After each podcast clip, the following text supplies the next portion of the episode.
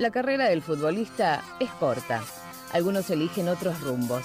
Y por eso, Ataque Futbolero te trae la cara oculta de los futbolistas. Lado B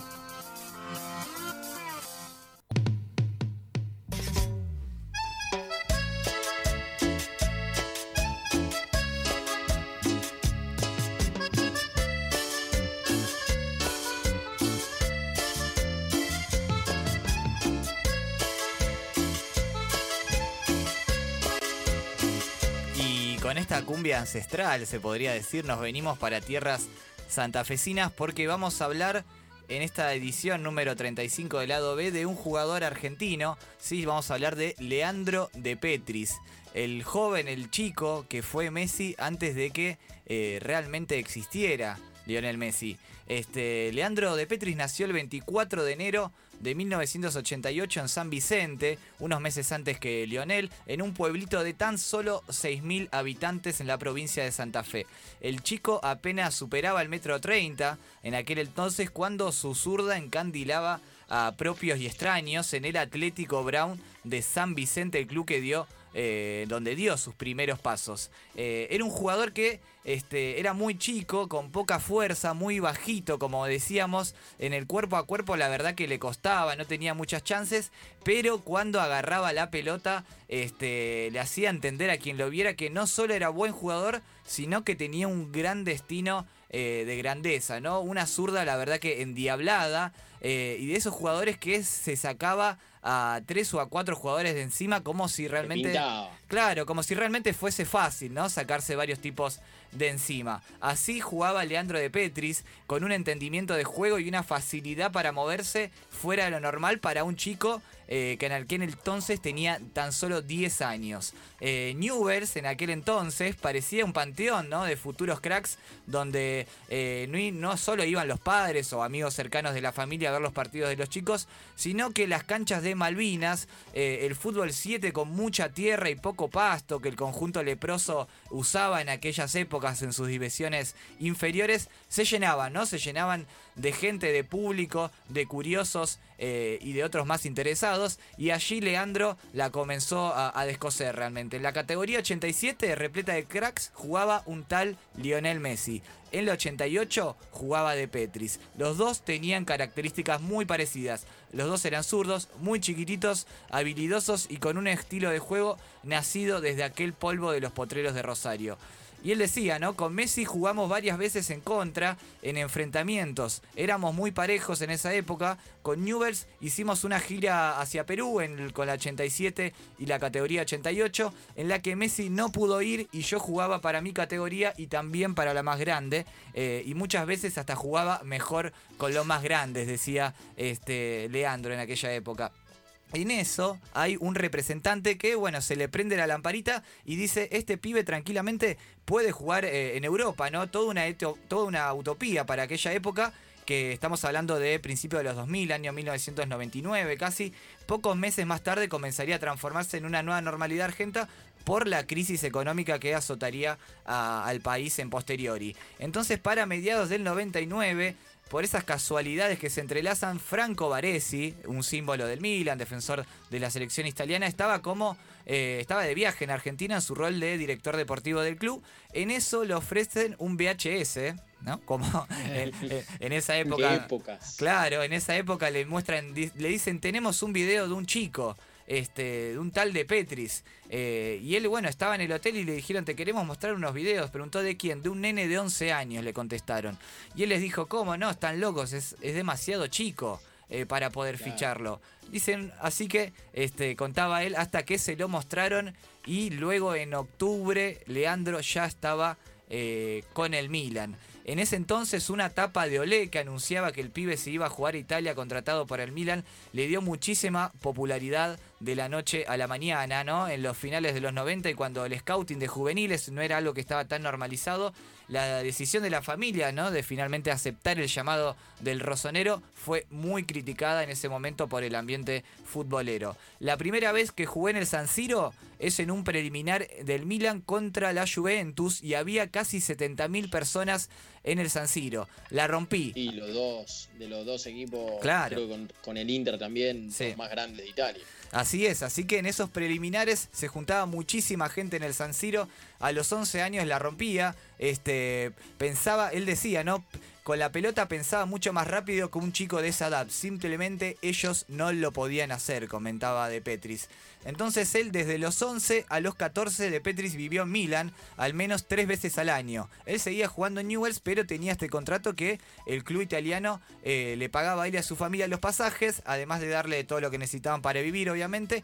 Y estaba unos 20 días allá y jugaba estas series de amistosos, ¿no? Para que el joven se vaya eh, fogueando y participaba también de entrenamientos y demás. Y decía, yo a los 11 era más famoso que Messi. Iba a una cancha y había unas 2.000 personas que me iban a ver solamente a mí. A los 12 me sacaban fotos, no me dejaban en caminar, me hacían notas de acá, de allá, sentía una gran presión de que tenía que demostrar y una necesidad, un cuidado especial que para mi cabeza en ese momento no lo tuve. A los 14, cuando el equipo, bueno, que, que, bueno, administraba Berlusconi para aquel entonces, aceleró entonces eh, todo para ficharlo finalmente, pero todo salió mal. Este, desde el entorno de Petris pidieron bastante más que un lugar para vivir y la comida. El trato no funcionó y el jugador eh, finalmente regresó a la Argentina para jugar en la novena división de River Plate. Bueno, no le fue tan mal, pero... Era un cambio de Europa Claro, a de River, este, es mucho. tuvo que... A- a- a- acá está el punto de inflexión, Maurito, Sí. seguramente en la cabeza de, de- de un pibe no tan chico que por más bueno que era jugando al fútbol, él decía, no, no es fácil soportar la presión y que de repente no se te dé lo del Milan Hmm. y eh, juega, eh, por más bueno que sea, después te termina jugando en contra. Totalmente, era una fama que él ya se había hecho en el fútbol argentino y también internacional de, de gran promesa, ¿no? De gran figura que prometía por sus condiciones y con ese peso tuvo que transcurrir eh, todo lo que le quedaba de carrera, ¿no? Este, y él decía, hemos hecho todo mal, las decisiones de mi padre fueron equivocadas, irme a Italia solo de muy chico fue malo, eh, nunca tuve problemas de alcohol, de drogas o mal comportamiento, estoy lejos de ser un centurión, declaró en su momento. Fuerte. Lo citó, lo citó a Ricardo, ¿no? Como, eh, como un caso. A lo mejor necesitaba un acompañamiento psicológico, ¿no? Como decíamos, o de mis padres y cometimos errores, sentenciaba Leandro. Entonces él estuvo en River, ¿no? Entre el 2002 y el 2005. Para esa época ya no era el mismo de antes. ¿Por qué? Porque ganó mucha musculatura, perdió velocidad y explosión y agilidad, pasó a jugar por izquierda y dejó el puesto de enganche que tanto caracterizaba a ese zurdo para otro pibe en su categoría que prometía y había mantenido el físico, ¿no? Estamos hablando de un tal Diego Bonanote. Sí. Die- Dieguito Bonanote estaba al lado de él, pero este era el enganche titular, ¿no? La presión le empezaba a pegarle un baile y así todo igual pudo colarse en alguna convocatoria del sub-17 de la Argentina. A los 16 finalmente rompe con River y decide volver a Italia para jugar en el Brescia desde los años 2005 al 2008, el equipo de Luigi Di Biagio, que por aquel entonces disputaba la Serie B del calcio. Aunque solo pudo actuar eh, una vez que cumpliera los 18, debutó oficialmente en la temporada 2006 ante el Crotone, convirtiendo un gol. Sin embargo, con la camiseta albiazul disputó solo 24 partidos en 3 años, casi siempre entrando como suplente. A los 20, y acá fue cuando yo personalmente como futbolero lo conocí, fue cuando este, eligió relanzar su carrera de alguna manera y llegaba al Independiente comandado por Julio Comparada, por un pedido explícito de Julio Comparada, que todavía se acordaba de aquella joyita que había fichado el Milan. Y en el rojo no le va nada bien porque ni con Borghi ni con el Tolo Gallego este, terminaron. Generó mucha expectativa, Mauro, Sí. yo independiente. eh. Sí, sí, sí, muchísima expectativa porque estaba el recuerdo bastante presente de aquel chico y que todavía tenía 20 años, ¿eh? digamos que, que todavía era muy joven. Seguía haciendo promesas, se puede decir. Claro, todavía seguía siendo promesa, todavía seguían esperando que el jugador explotase, ¿no? Todo ese talento que, que tenía, ¿no? Y entonces ni con Borghi ni con el Tolo Gallego, que finalmente lo terminaría borrando del plantel, tras una sola temporada en el rojo, en la que también sufrió una pubalgia, solo jugó un partido oficial ante estudiantes. Y aquí, bueno, este, comienza otra etapa para Leandro porque arrancó un derrotero por el ascenso italiano, ¿no? Jugó desde la B hasta la D, Jugó por el Gallipoli, el Chioggia, el Delta Porto, el Tole, el Triestina, antes de instalarse definitivamente, ¿no? De vuelta en la Argentina para el año 2014. Pero él decía, ¿no? Los 10 años que pasé en Italia fueron maravillosos, ¿no? A nivel futbolístico y sobre todo a nivel humano, ¿no? Me desarrollé, crecí como persona en Italia. Lo más maravilloso que me pasó fue haber podido conocer otro país en profundidad, otra cultura, aprender el idioma, que esto va a ser importante para el final, y hacer muchos amigos. Eh, el ciclo de su carrera se cerró o todavía se está cerrando porque Leandro en la actualidad tiene 32 años. Eh, bueno, en el 2014 volvió, jugó en Alvarado, del Argentino A, jugó en tiro federal, también en el ascenso, jugó en el Sportivo Patria de Formosa y luego sí pasó a ligas todavía más regionales, ¿no? En estos últimos años jugó en el Trebolense, donde fueron sus últimos pasos antes de volver a su casa, que lo vio nacer. Increíble, Mauro, ¿eh? la verdad, porque estaba en el altar, de repente cayó, cayó, cayó y cayó, ¿eh? Nunca, viste, eh, tomó el impulso para luego